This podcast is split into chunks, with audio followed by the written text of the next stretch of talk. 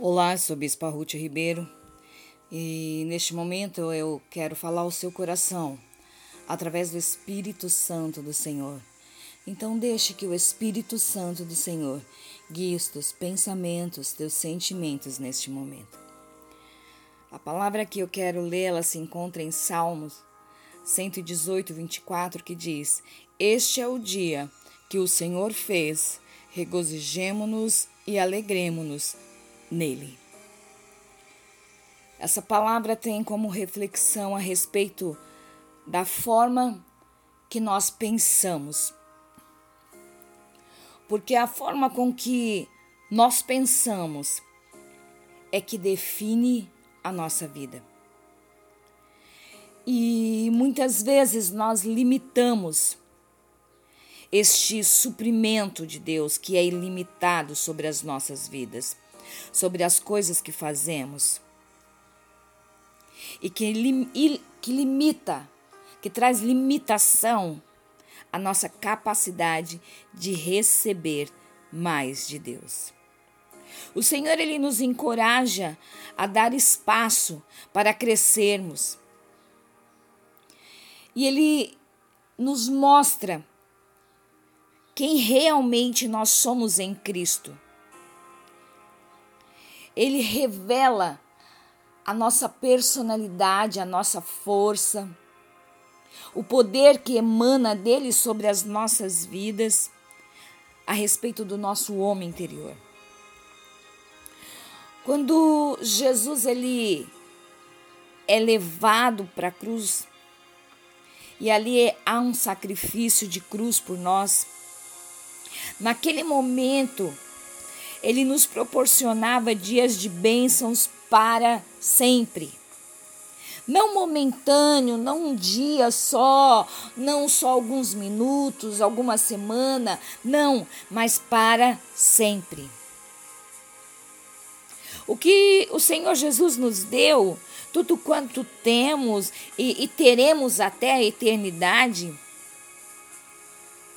foi Ele, é dele, é por Ele.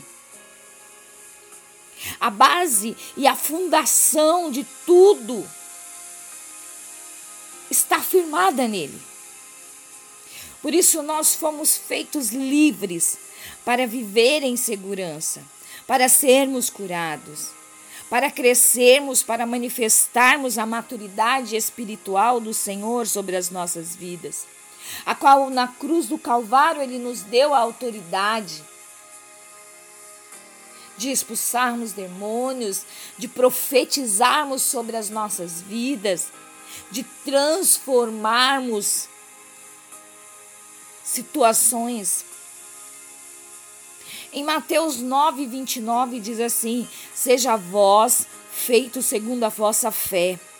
Isaías 61, uma palavra que eu costumo ler muito, ele diz assim: Levanta-te resplandece, porque a glória do Senhor vai nascendo sobre ti. Ei, nós cremos nesta verdade. Deixe que a palavra tome forma na sua alma para que você possa alcançar um nível de fé maior abrindo um espaço para que Deus se mova de maneira surpreendente na sua vida.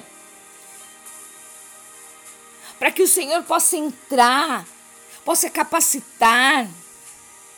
Ei, o Senhor quer mudar a história. Ele nos encoraja hoje, ele fala: Ei, você levanta. Você resplandece, porque a minha glória, diz o Senhor, já está sobre ti.